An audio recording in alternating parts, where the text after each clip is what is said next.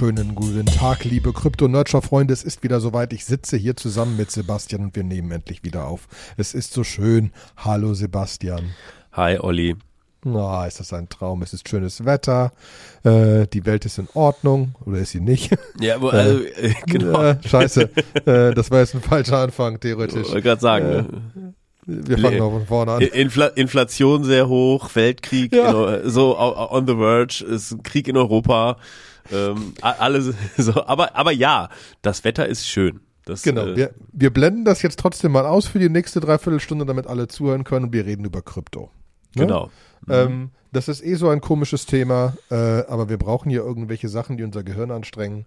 Und dementsprechend haben wir uns wieder mal zusammengesetzt und ein paar Sachen rausgesucht, über die es sich denn lohnt zu reden. Ähm, weil es ist weiter hier High Life in dieser Kryptowelt.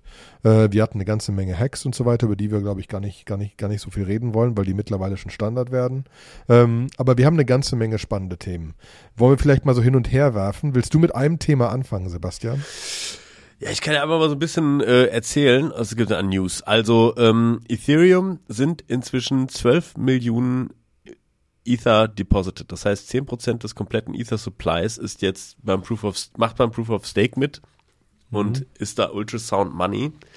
Ähm, und auch der Merch geht weiter vor sich. Ne? Das heißt irgendwie, ähm, die haben, es hat einen Tweet gegeben, wo äh, das war so Shadow Fork Active mit so einem coolen Visual, verlinken wir in den Show Notes, wo ähm, sie ein cooles ASCII gemacht haben und gesagt haben, also every client combination hat es irgendwie überlebt, nichts ist abgestürzt und äh, alles war in Sync afterwards.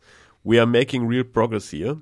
Das heißt irgendwie, es ist jetzt nicht mehr ganz so, so weit weg alles. Und sie haben sich ebenfalls dafür entschieden, wir hatten das letzte Mal angerissen, ähm, dass sie die Difficulty Bomb ähm, nicht noch weiter nach hinten schieben werden. Also es gab einen großen Call for, for Developers und sie haben halt gesagt, also wenn wir jetzt die Difficulty Bomb ähm, nochmal wieder einbauen, das heißt irgendwie äh, Ethereum dazu überreden, nicht äh, quasi sowas wie ein Bitcoin-Halving zu machen, dass es schwieriger wird, ähm, Ether zu, zu meinen, dann äh, müsste man jetzt wirklich sich auch darauf konzentrieren, das ist gewastet, weil bei Proof of Stake brauchen wir es eh nicht mehr. Es dauert auch alles eine Weile und wir könnten uns das sparen. Und was wäre jetzt der Nachteil? Also Vitalik Buterin selber hat wirklich O-Ton gesagt, er hat gesagt so, naja, okay, also es ist jetzt so kurz davor, dann leben wir halt einfach mal ein paar Monate damit, dass wir ähm, dann Block, Block Times haben von statt sieben Sekunden irgendwie 20 Sekunden oder 21 Sekunden. Ne? Mhm. Ähm, das ja. ist, ist alles. Machbar. Der will auch ein bisschen pushen jetzt, ne?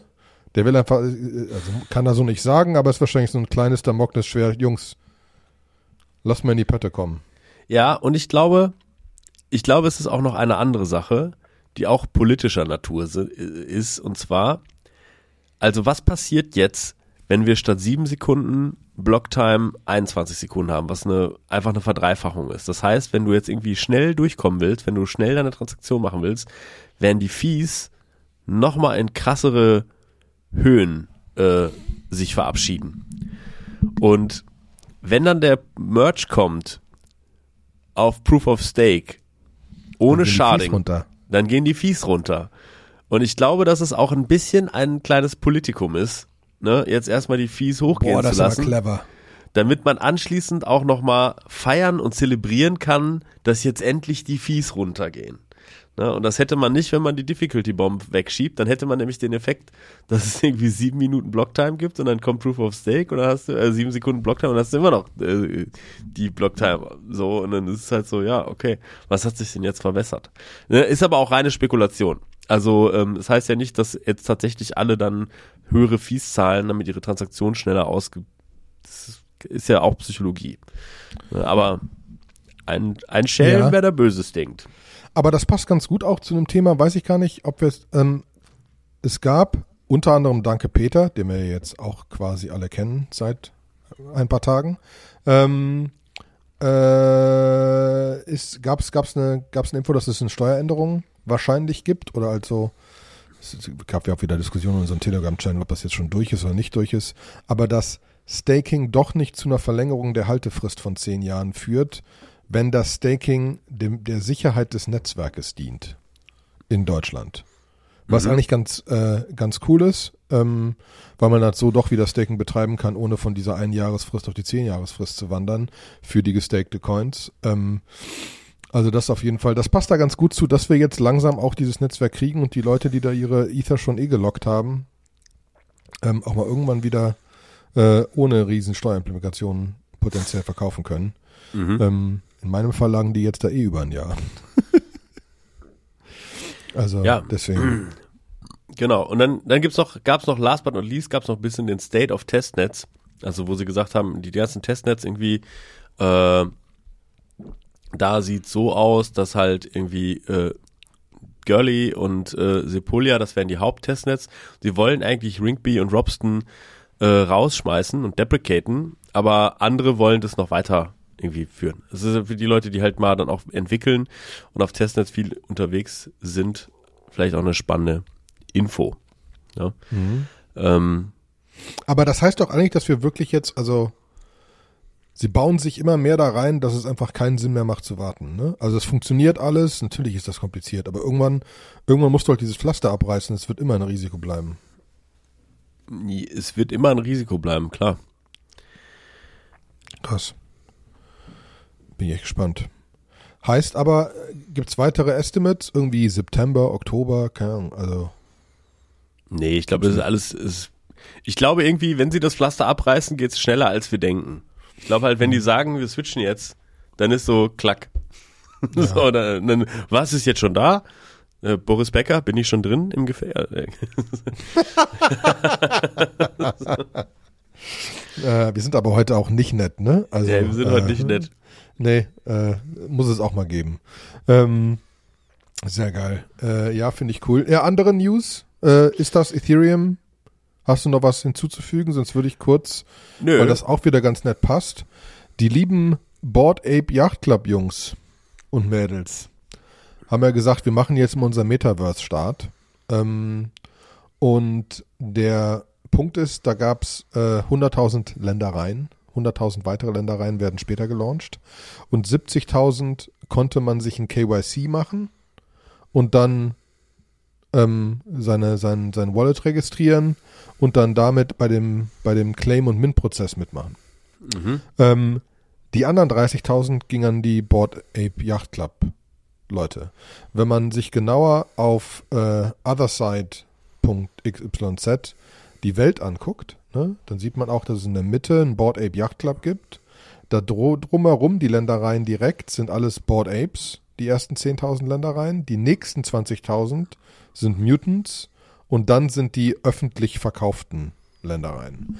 Ähm, aber natürlich, wir reden von Board Ape Yacht Club, war die Begeisterung irgendwie groß und so. Ne? Ich glaube, 5000 weitere haben sie zurückgehalten ähm, für andere Sachen. Ähm, die Begeisterung war aber groß. Ähm,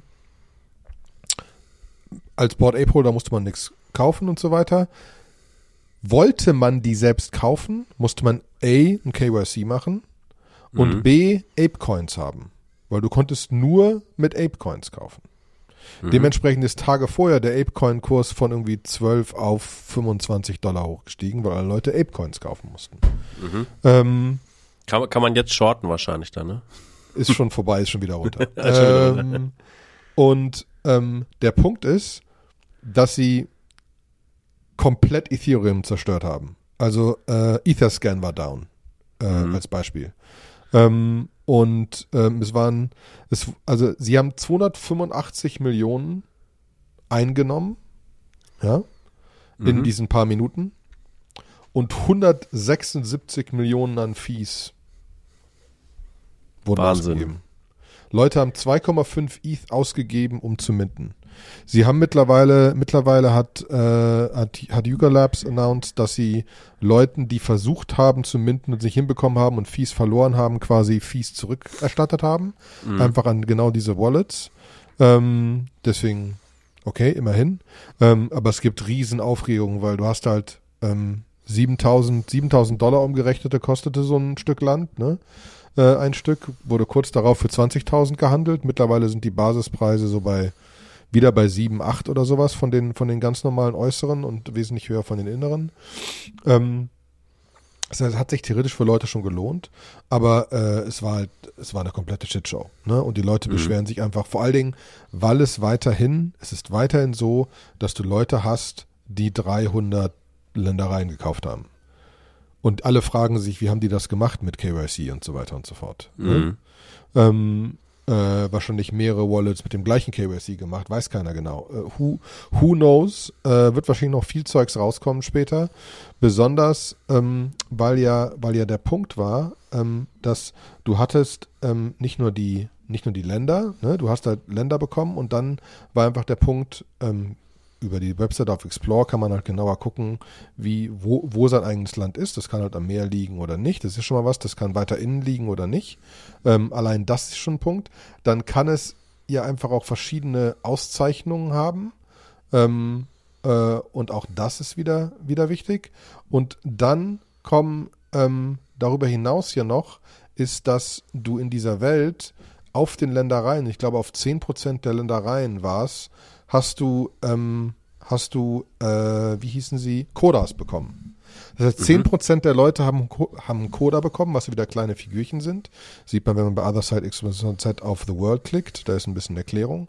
Ähm, und die Ländereien, die einen Coda haben, der im Moment einfach nur auf den Ländereien ist, da kriegst du dann nicht runter, liegen jetzt bei 30 ETH. Ne? Das heißt, du hast dieses ganze Wettmechanismus von, von, von NFTs da natürlich komplett mit bei. Ich meine, die Yuga-Leute wissen schon, was sie tun. Worüber sich die Leute jetzt aufregen, ist, dass, also A, dass es eine Shitshow war, aber gefühlt, passt so wieder ein bisschen zu dem Ethereum, gefühlt, dass die Yuga Labs das extra zu der Shitshow gemacht haben, weil sie direkt danach gesagt haben, ja, zeigt sich, Ethereum skaliert einfach nicht genug. Wir müssen unsere eigene Chain machen.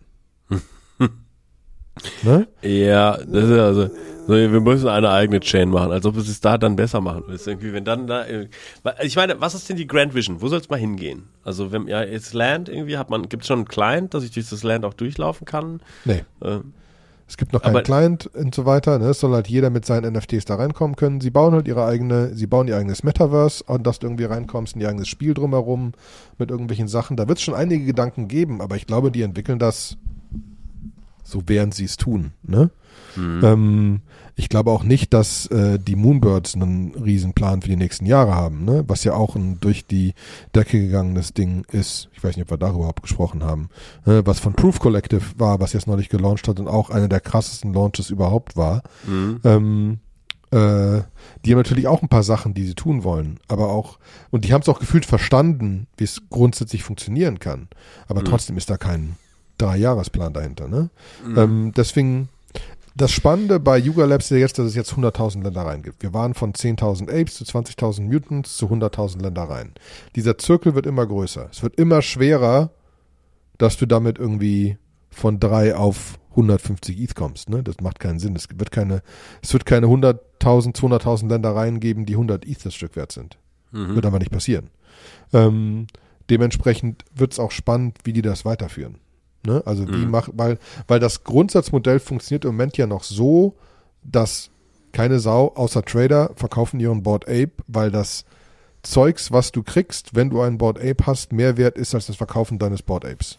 Mhm. Du kriegst Ape Coins, du kriegst ein Land geschenkt, du kriegst ein sonst was und so weiter. Ne? Deswegen, ähm, und das Spiel können wir mit den Ländereien halt nicht spielen. Das heißt, jetzt muss mal langsam irgendwas Wirkliches kommen. Mhm. Und das wird echt spannend. Ne? Mhm. Ja, also ich, ich denke mir das halt auch so, das ist, für mich ist das immer so substanzlos. Ich, es hat doch so ein, schon Second Life und so gegeben und auch da, es ist irgendwie, ich habe letztens mit E-Reihe, Shoutout an E-Reihe an der Stelle auch da genau darüber gequatscht, so, wie weit ist das ganze Metaverse? Ist es, ist es schon there yet? Wie guckt man halt so ein bisschen hin? Ne? Und ähm, das war irgendwie, da ist gerade ein unfassbarer Landgrab irgendwie gefühlt im Gange, wo niemand noch weiß, so ist es da, da muss ganz viel noch gebaut werden und dann muss es am Ende ja auch noch Spaß machen. so, das ist, sonst ist es irgendwie so, ah ja, da habe ich ja 7000 Euro in so Apecoin Land versenkt und jetzt kann ich da laufen, lange laufen. Ne? Das ist ja, da braucht man einfach viel, viel Power und langen Atem. Ich meine, das Kapital für den langen Atem, das haben sie jetzt generiert. Äh, das sehe ich. Aber ja, dann. Wobei Facebook investiert 10 Milliarden, ne? im Jahr. Zehn Ja. verdammte Milliarden. Na gut, die machen aber auch die Hardware. Ich glaube, äh, dass sie nicht das Hardware-Game Ja. mitspielen wollen. Ja, Ja, das also- kann schon sein. Klar, du brauchst doch die Hardware, aber die sind halt, also auch, auch deren, deren, deren Apps und so weiter, der App Store dahinter, also die Oculus ist krass mittlerweile. Die Oculus Ja. ist richtig krass, auf jeden Fall. Wie, wie, wie ist denn da so deine gefühlte Wahrnehmung? Bei mir ist es irgendwie so, die Oculus, das haben sich immer alle möglichen Leute gekauft, weil es irgendwie das nächste Ding ist, ist auch so ein bisschen funny. Dann setzt man die zwei, dreimal auf, spielt auch so ein Spiel. Aber ich kenne noch relativ wenige Leute, die es so ongoing machen. In meiner Twitter-Bubble wird das mehr. Da sagen Leute schon irgendwie so, ey, meine Kinder, die muss ich echt da limitieren, dass die nicht komplett in dieser Welt wegversinken. Ähm, aber es ist auch noch nicht so jetzt so krass wie, wie Regular Gaming oder auch irgendwie so. Wir versuchen Gaming. das, wir, also ich muss auch sagen, du, so doof es ist, dieses Mhm. Ding aufzusetzen, bist du aus der normalen Welt raus und meine Kinder spielen eher an der Switch oder am iPad oder am sonst was. Ja, genau. Ne? Die setzen das aber auch ab und zu auf. Wir sind bei Giant Swarm dabei, dass wir versuchen, da irgendwie auch mal ein bisschen Meetings drin zu machen oder so, weil was schon wirklich anders ist, du kannst, so doof es klingt, Leuten in die Augen gucken, du kannst ein High Five machen und so weiter. Es gibt schon ein paar Sachen, die einfach anders sind. Ähm, das versuchen wir noch auszuprobieren. Das ist immer noch ein bisschen clunky. Dann funktioniert dein Laptop nicht und du kannst deinen Bildschirm nicht an die Dings Ich stell mir das auch so machen, vor. Ne? Mit jemandem High Five zu machen und nicht diesen Gegenschlag zu spüren, ist doch irgendwie cringe, oder? Naja, es macht aber, es macht aber Klatsch und es kommen so Zeichen. Es ist halt, natürlich Ja, ist okay. es cringe, aber es ist, es ist halt realer als über Zoom. Ich kann dir hier physikalisch nicht in die Augen gucken. Ja. Ich kann dir da in die Augen gucken. Hm. Okay. Und Na das gut. ist schon, ne? Ähm, jetzt muss man ja nur sagen, dass diese Metaverse-Dinger, die an Yuga Labs und so weiter alles bastelt, ja stand jetzt noch mehr so ein pixeliges Ding ist, ne? Hm. Aber das ist ja auch die Frage, ist das schlimm? Oder ist das einfach ein erster Schritt? Dann komme ich wieder immer zurück zu, zu Vitalik Butterin, der so, oh ja, und wir haben das fast, in drei Jahren ist das fertig. Hm. Ganz genau. Es geht nicht um, was die jetzt in den nächsten zwei Monaten für ein Ding launchen. Es geht um die Schritte nacheinander und da bin ich wieder dabei. Kriegst du es über das NFT-Gedöns hin, dass du zumindest eine gewisse Gruppe an Hardcore-Believern hast, die da irgendwie stärker incentiviert sind und deswegen diesen Weg mitgehen. Weil der Weg ist noch bei weitem nicht fertig. Ja? Und das ist so ein bisschen schon, was ich sehe. Ich kann ja mal eine, ich kann ja mal eine interessante Theorie teilen, die ich für mich so, äh, ich habe ja Boah, mal, heute ist Theorietag. Der, der, der, der Meister der, der abstrusen Theorien, die ich so hab. Ähm, und zwar, ich habe mir ein Video angeguckt, das verlinke ich auch. Ähm, das heißt, Is This Your Future of Concert Visuals äh, von NFT Now Channel. Und da interviewen die äh, den Matteo Millery von Tale of Us, das äh, Musiker, der arbeitet mit so einem Visual Artist, Alessio De Vecchi zusammen. Die machen zusammen nämlich so ein, ähm, so ein Festival, das heißt Afterlife, ist halt so ein riesen Techno-Festival.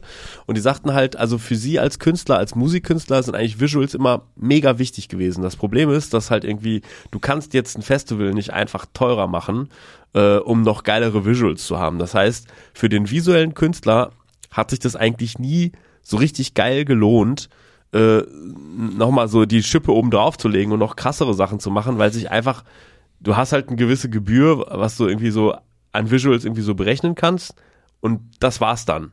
Mehr kannst du nicht machen. Und die nutzen NFTs dazu, ähm, das nochmal quasi weiter zu monetarisieren. Ne? Und ähm, da habe ich mich auch gefragt, habe ich mir gesagt so, okay, also für mich sind Festivals früher Sachen gewesen, hat man natürlich die Musik zusammen genossen, man hatte ein sehr starkes gemeinschaftliches Gefühl und es wurde auch viel, also auf Festivals wurde viel Dating gemacht. Also muss man ja auch sagen, so Festivals, alle sind betrunken, alle sind nass geschwitzt, das ist aber schon ein hoher Dating-Faktor gewesen. Ähm, der fällt aber heutzutage ein bisschen weg, weil Dating sich ja auch total digitalisiert hat. Ne, das hat mir letztens mal irgendjemand erzählt, der sagte eigentlich, dieses klassische sich in Bars kennenlernen, das gibt's ja gar nicht mehr, weil du hast einfach Tinder und so, und wenn du irgendwie in eine Bar gehst und in einen Club gehst und irgendwen ansprichst, und sagst so, hey, und dann sagt das Mädel, was du ansprichst, vielleicht so, ähm, will ich jetzt gar nicht mehr. Also äh, irgendwie, wenn du jetzt irgendwie wen kennenlernen willst, dann mach doch Tinder auf und guck da und hier, ich bin jetzt hier mit meinen Freundinnen, um Spaß zu haben. Das heißt irgendwie, dieses, dass das alles so ein komplettes Ding ist, hat sich eh schon aufgelöst. So, und dann kann man natürlich auch so Music Releases und Festivals eigentlich komplett vielleicht in so einen digitalen Raum verschieben. Ne, dass jetzt irgendwie ein Künstler sagt, ich mache jetzt einen neuen Album-Release und den lasse ich komplett digital stattfinden, in einer richtig immersiven Experience. und die visuellen Künstler, die ich einlade, ne, äh, da, packe ich irgendwie quasi so als Abbild der digitalen, der digitalen äh, Premium-Box, die so Künstler auch schon mal haben. Das ist ein NFT, da hast du dann noch quasi, dann gehört dir ein Stück der Kunst, das kannst du bei dir im Wohnzimmer abspielen. Es ist, sagen wir, mit Musik etwas, was sehr gut funktioniert. Es ist etwas, was in so einem 3D-Raum wahrscheinlich auch nochmal sehr gut funktioniert. Ne, ähm, das sind so, so Zukunftssachen, wo ich irgendwie denke, da wird's hingehen. Und dann macht das auch für mich Sinn. Was nicht so richtig für mich Sinn macht, ist, der digitale Raum, der ist doch so schön, weil er unendlich ist. Also, ähm, wenn ich einfach nochmal ein Stück Land irgendwo dran bauen will, dann, ne, die Erde ist ja einfach besetzt und belegt. Und wenn alle an einem Ort sein wollen, können sie das tun.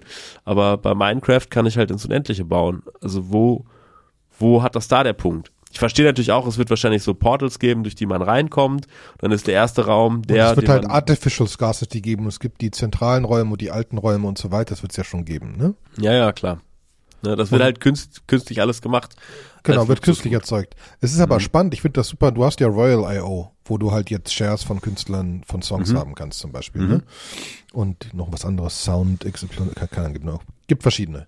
Ähm, und äh, ähm, ich finde es sehr spannend, weil du sagst, dass natürlich das Dating sich ändert und dementsprechend auch Festivals sich ändert und du ganz andere Sachen machen kannst. Und wenn wir jetzt wieder so doof tun und sagen, hey, du willst halt nicht, du willst halt zu Tomorrowland, willst aber nicht hinfahren und setzt dann der 3D-Brille auf und stehst dann aber neben Leuten und kannst High Five machen und siehst die Leute und findest es so krass und hast ganz andere, komplett abgefahrene Visuals. Äh, da brauchst du teilweise keine Drogen mehr, so sehr knallt das durch deinen Körper, wenn du da plötzlich noch der Boden verschwindet und du Raketen aus dem Boden kommst. Also du kannst ganz andere Sachen machen. Und Mhm. das, ähm, was ich dazu spannend finde, wieder, weil ich finde die Gedanken super geil, ähm, Gary Vaynerchuk hat in einem, war in einem Podcast. Komischer Typ, kann man mögen, kann man nicht mögen. Er hat aber eine spannende Sache gesagt. Die Leute, die jetzt sagen, das funktioniert ja alles nicht, sind quasi ihre Mutter. Mhm. Die vor 20 Jahren gesagt, dieses Internet ist ja komplett Schwachsinn, das funktioniert ja überhaupt alles nicht. Mhm. Du setzt das immer in deinen Kontext und das ist auch wahnsinnig schwer und nicht verwerflich, nicht in deinen Kontext zu setzen. Sagt halt, naja, als ich auf dem Festival war, das geht ja so virtuell gar nicht.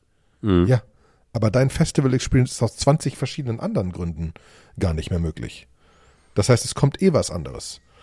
Und da muss man echt sich mal, mal, mal wirklich den Kopf aufmachen, was da einfach passiert. Und ich merke es ja bei meinem Sohn, ne? Der spielt irgendwie Spiele und kauft sich da wild irgendwelche virtuellen Klamotten und freut sich wie ein Schneekönig, gibt da 20 Euro aus. Das hätten wir früher nicht gemacht. Ne? Mhm. Ähm, Mhm. Wir haben halt andere Sachen gemacht und äh, das ist schon, also da bin ich dabei. Ich finde deine Idee krass, ich finde vor allem den Gedanken krass, was kannst du für Musikfestivals machen? Wenn du es noch nicht mal VR, sag AR, du gehst da noch hin und du feierst noch da, aber was kannst du für krasse Sachen machen, wenn du nicht limitiert bist über die Monitorgrößen? Mhm. Ja, an, an der Holy Stelle, fuck. an der Stelle lade ich alle Leute, die Bock haben, da mit uns zu diskutieren, mal auch ein in unsere Telegram-Gruppe. Kommt da mal rein, gebt uns Feedback dazu. Was, was kann man machen? Was kann man für geile Ideen machen? Was habt ihr euch schon mal ausgedacht, was ihr dachtet, ey, das hat mich jetzt so getriggert, was ihr da erzählt habt. AR ist auch völlig mega guter Gedanke.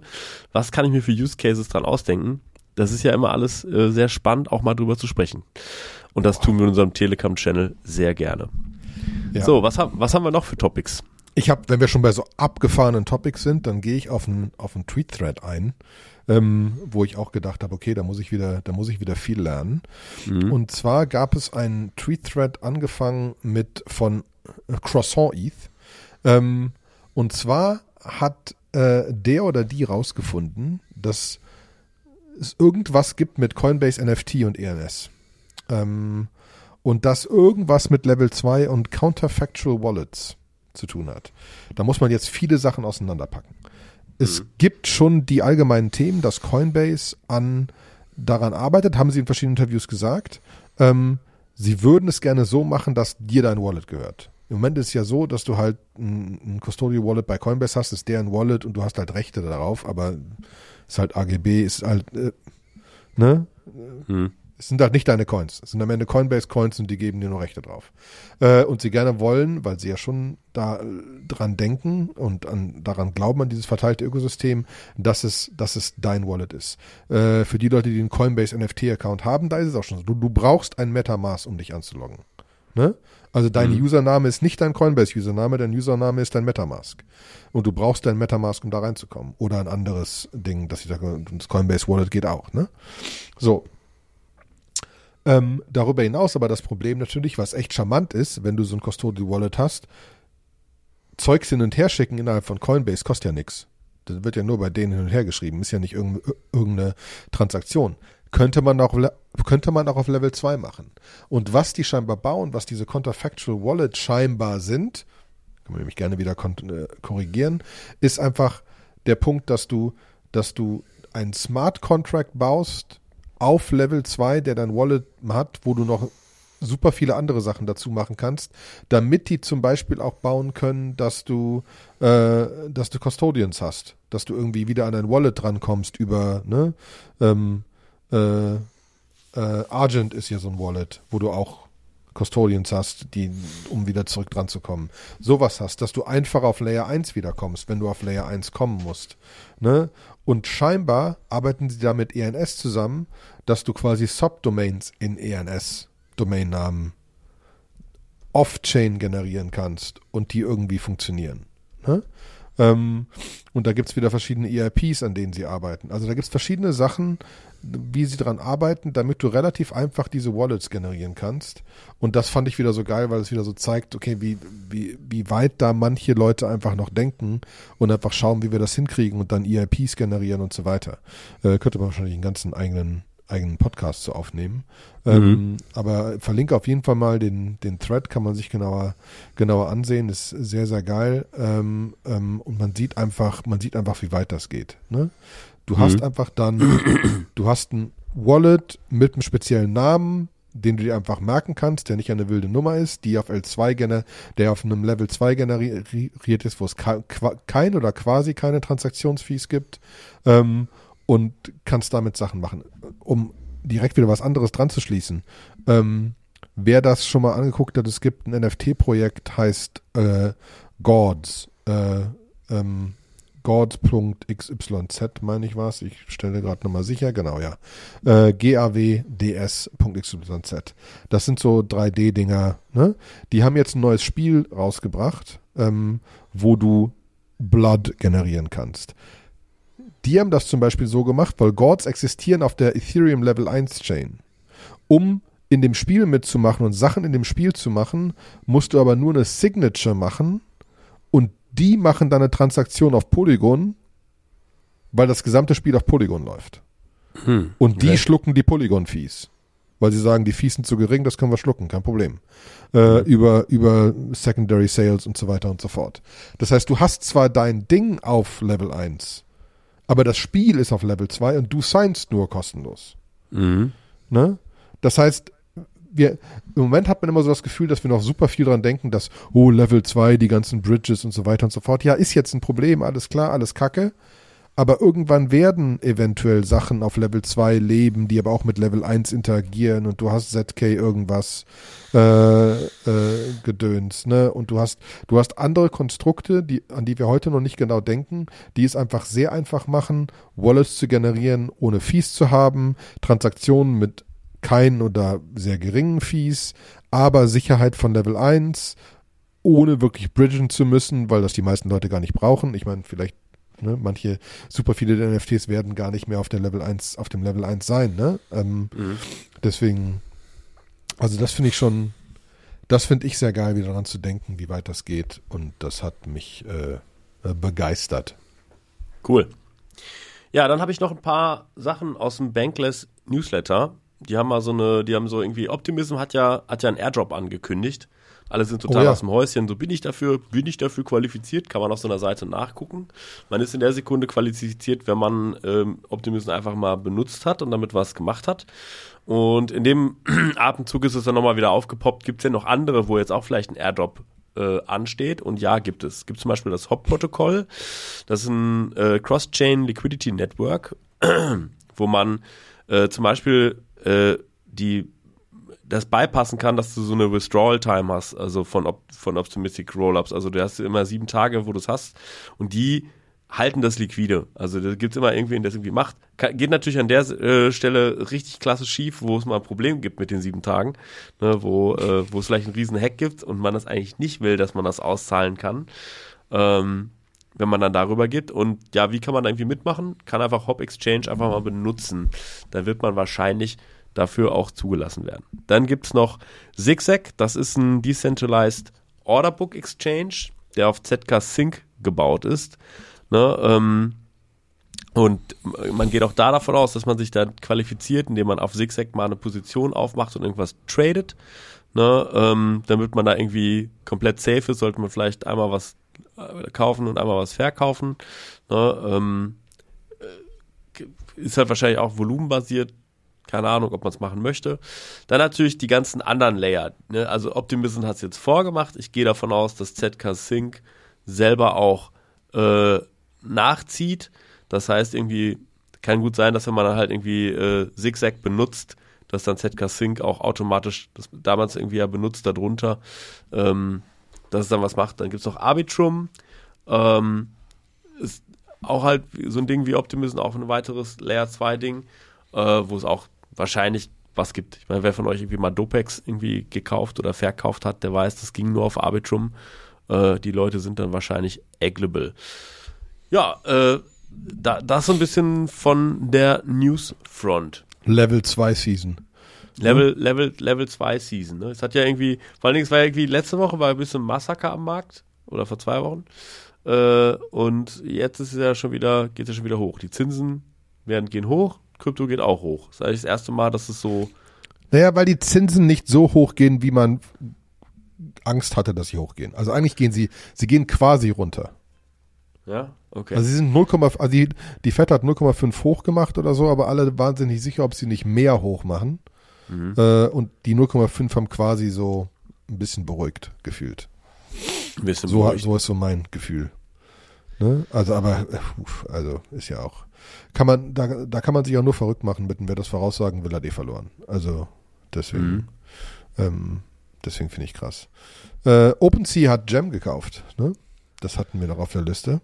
Ja, Ähm, sie fangen langsam an, irgendwelche Sachen zu kaufen, weil sie einfach noch Sachen machen müssen. Das ist schon ganz cool. was Ähm, ist Gem? Ist ein Marketplace Aggregator, weil es ja mittlerweile doch ein paar Marketplaces gibt, ne? Mhm. Und OpenSea braucht halt die Trader. Ne? Ähm, Mhm.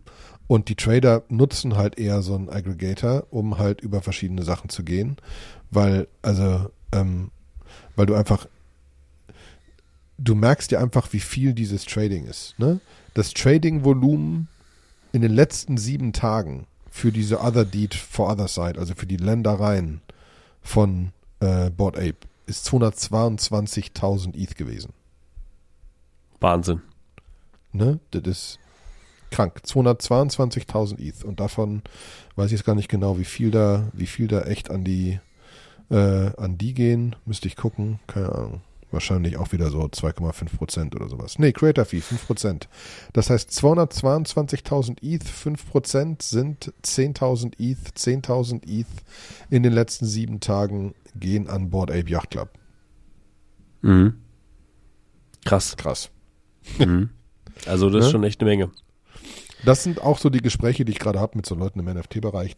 Also eigentlich musst du dir überlegen, wie du es hinkriegst, dass die Dinger noch getradet werden und dass dir wirklich der Original-Launch egal ist. Ja, äh, klar. Du musst die in, in eine Adoption reinkriegen. Ne, die genau. Leute müssen damit irgendwas machen und so weiter und so fort. Sonst, sonst kommt's nicht. Okay, was, was gibt's so von der Developer Front? Da habe ich so ein paar News. Und zwar hat. Du gehst zu weit vom Mikro weg, nicht entspannen. ja, ja, nicht Ja. entspannt. Ah, Developer-Front. Developer Front.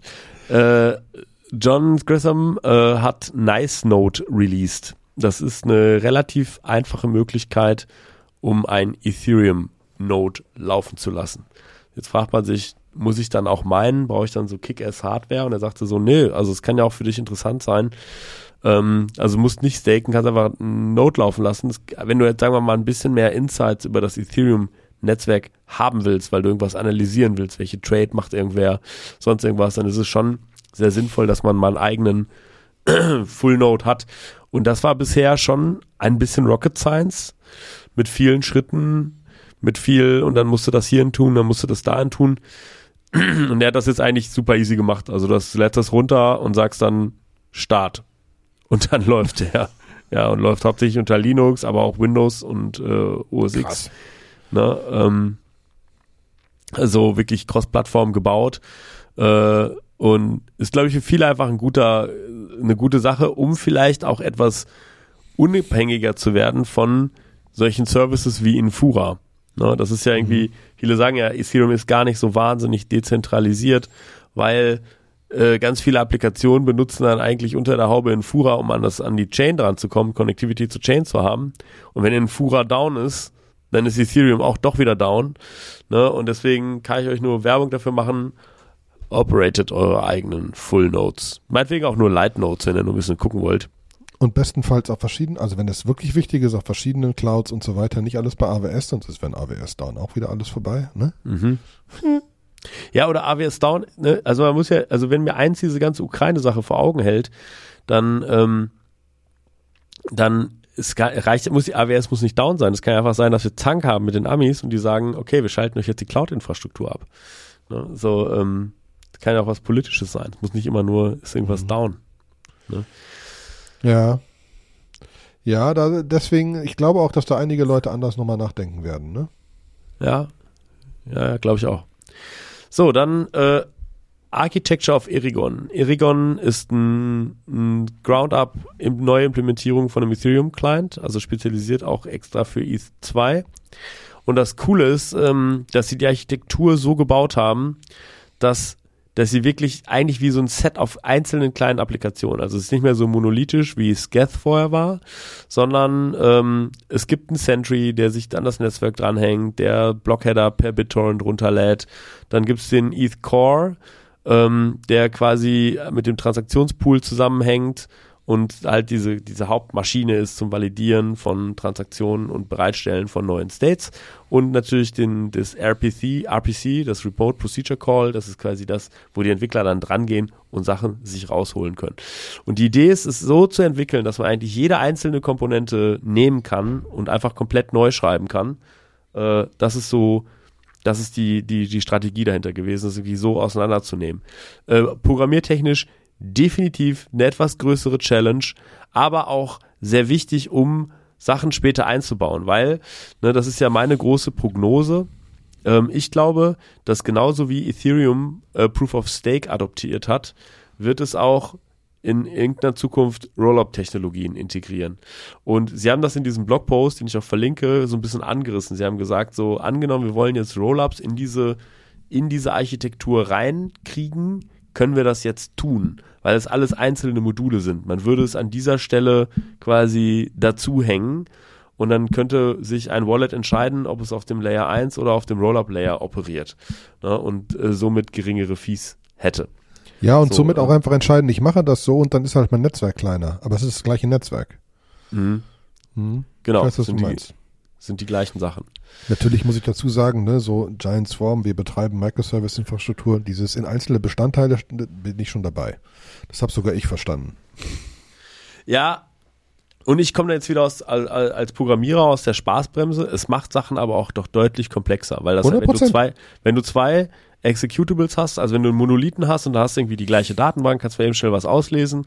In der Sekunde, wo du zwei Module hast und die müssen über irgendein Protokoll miteinander sprechen und du bräuchtest etwas Neues einführen und sei es die neue, diese neue Transaktion, die jetzt demnächst kommt, damit man Sachen auch wieder aus seinem, damit man Ethereum aus seinem Validator auch wieder abziehen kann, also Unstaking quasi, ähm, dann musst du dieses, das in dem Protokoll verankern. Ne? Es muss durch jede, in alle Layer muss es durchgezogen werden. Das ist natürlich programmiertechnisch dann von der Wartung her, die Developer Experience wird an der Stelle ein bisschen leiden. Ja, das Ja. hängt davon ab. Du musst, ne, da, ja, okay.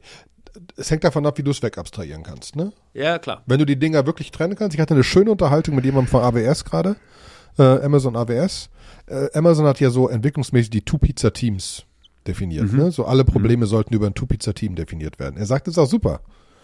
Das Problem ist, Four-Pizza-Problem und Amazon hat ein echtes Problem. Weil die alles regeln mit, okay, das, das Team kann das alleine machen, published ein API, das API ist klar, innerhalb des APIs kann es machen, was es will. Viel Spaß. Komplett Mhm. alles getrennt voneinander reden über dieses API.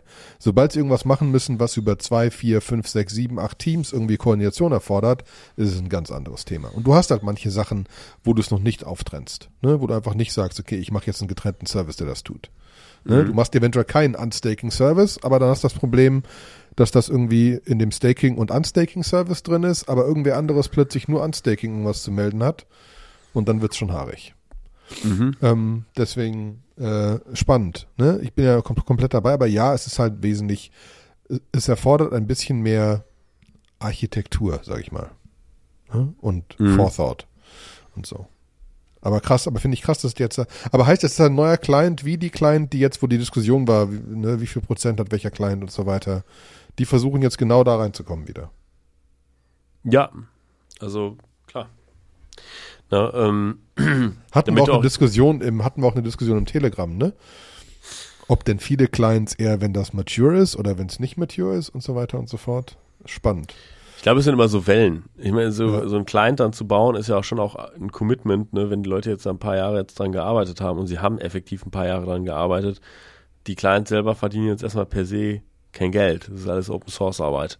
Ne? Und irgendwann kommt man an so einen Punkt, ne, das, das sehe ich, ich sehe das in der Webentwicklung. Ne? Da gibt es zum Beispiel bei JavaScript Testing Frameworks. Äh, Facebook hat ein großes gemacht, das hieß Jest. Irgendwann hatten sie keinen Bock mehr darauf, dann war das so wieder out. Dann haben sie gesagt, okay, wir machen es nochmal richtig cool, wir machen Jest 2. Das ist nochmal so gerebootet.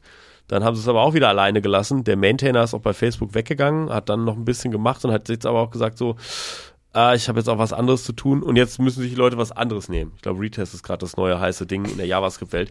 Und das dann so, wie funktioniert es bei den Clients? Wenn da jetzt jemand, wenn da jemand sagt so, boah, geil, hier Ethereum Distributed Blockchain, aber jetzt habe ich keine Lust mehr. Und ich glaube halt auch, wenn so viele Module da sind und du bist dann, da ist dann relativ viel Politik. Ne, da kann es einfach sein, dass du irgendwas haben willst als Client. Hier, hier können wir nicht dann einen neuen Transaction-Type reinziehen. Und dann sagt irgendwer so, nee, das machen wir jetzt nicht, da müssen ja alle anderen Clients mitziehen. Dann musst du plötzlich ein bisschen so politischen Gremien drin, Gremien drin. Es macht es nicht einfacher. Es ist, Open ich, Source und Protokoll ist nicht schneller. Genau, ist nicht schneller. So. Nee, ganz bestimmt nicht. Und du brauchst halt irgendwann einen Coinbase oder irgendwen großen dahinter, der ein Interesse hat, dass das Ding existiert und da auch Geld reinsetzt. Ne? Richtig, das finanziert den ganzen Bums. so, was haben wir noch? An, den, an der EIP-Front gibt es den EIP 5058. Das ist ein Lockable ERC 721. Das heißt, es ist ein NFT at its heart, wo du ähm, neue Funktionen hast. Einmal Set Lock Approval, Lock Approve und Lock From. Und die Idee ist, es gibt inzwischen so zwei Services, die heißen NFT-Fee, also wahrscheinlich NFT Finance, aber ein bisschen sperriger Name, NFT-File, und BendDAO, äh, benddao.xyz und nftfile.com. Äh, und das sind Services, wo du deine NFTs reintun kannst und du kannst quasi wie bei MakerDAO die dann beleihen zu einem gewissen, bis Kommt zu einem mehr, gewissen ja. Grad. Kommt jetzt immer mehr. So, und das Problem ist eigentlich mit der bisherigen Implementation, wenn es irgendwie in einem von diesen Smart Contracts mh, äh, quasi ein, äh, ein Hack gibt, dann ist dein NFT weg, wenn du ihn da irgendwo hin, hinterlegt hast. So. Oder manche, viele NFTs haben ja auch Airdrops. Du hast doch, glaube ich, auch so NFTs gehabt, wo dann plötzlich hast du noch irgendwas dazugekriegt und plötzlich hast du noch irgendwas dazugekriegt. Wenn die jetzt aber angeboten werden auf irgendeinem Marktplatz oder wenn du sie da irgendwo eingelegt hast, dann geht der Airdrop halt an den Smart Contract. Ne, das heißt, eigentlich willst du den haben. So, und dieses EIP, das quasi äh, gibt dem Marktplatz die Möglichkeit zu sagen, ähm, wir locken den jetzt hier, den NFT, der ist jetzt gelockt, äh, und können ihn aber sperren, weil du ihn quasi da beliehen hast. Kannst du nichts damit machen, der Marktplatz kann aber auch nichts dazu machen, aber er bleibt physisch in deinem Wallet. Ist eigentlich ganz smart, oder? Ja. Ja, da gibt's verschiedene Sachen. Das ist ja, aber irgendwann ist die Frage nur, wenn du dein Zeugs nicht zurückkriegst, müssen sie wieder rauskriegen. Dann können sie vielleicht anlocken unter gewissen Bedingungen und so weiter. Aber ja, spannend. Genau. And last but not least, äh, den EIP 5027. Der ist dazu da, der eigentlich im Prinzip removed er das Code Limit auf Smart Contracts. Äh, dass, dass Leute sich einfach nicht mehr so wahnsinnig Gedanken darüber machen müssen, wenn sie richtig große Applikationen, so wie Uniswap haben oder so, dass sie das irgendwie an irgendeiner Stelle aufsplitten müssen. Ne? Und ähm, da weiß ich nicht genau, ähm, ob das, wie sinnvoll das wirklich ist. Also ich glaube halt, wenn ein Smart Contract so groß geworden ist, dass er irgendwie das 24 Kilobyte Limit übersteigt, ob er, ob man ihn dann nicht vielleicht doch auch aufsplitten sollte, auch so der Aufgeräumtheit halber. Das ist mehr so eine Anfrage von jemandem, der zu voll war, es kleiner zu bauen, ne? So, ja, boah, genau. der wird zu groß, machen EIP, das wird schon. Ja, genau. Wir, wir removen das Blocklimit einfach und dann genau. Kann Könnte zu Diskussionen führen, glaube ich. Ja, genau. Und das, das war's dann auch von meiner Seite. 45 Minuten, Knaller. Also ich finde mir fasziniert, wie gut wir das machen mit der Zeit. Ja, äh, Sebastian, es war mir eine Freude. Liebe Zuhörer, Telegram-Channel. Wir haben einen tollen Telegram-Channel. Kommt dazu, macht Spaß. Gibt uns Bewertungen ab auf irgendwelchen Podcast-Netzwerken, Playern, sonst Spotify, was. Erzählt euren Apple. Freunden. Äh, schickt den Podcast rum. Ähm, es ist immer noch toll von fremden Leuten zu hören. Schreibt uns eine Nachricht irgendwo auf Twitter, auf sonst was, dass ihr es gehört habt und was ihr gut oder schlecht fandet. Es ist immer wieder fasziniert zu hören von irgendwelchen Leuten, die es wirklich gehört haben.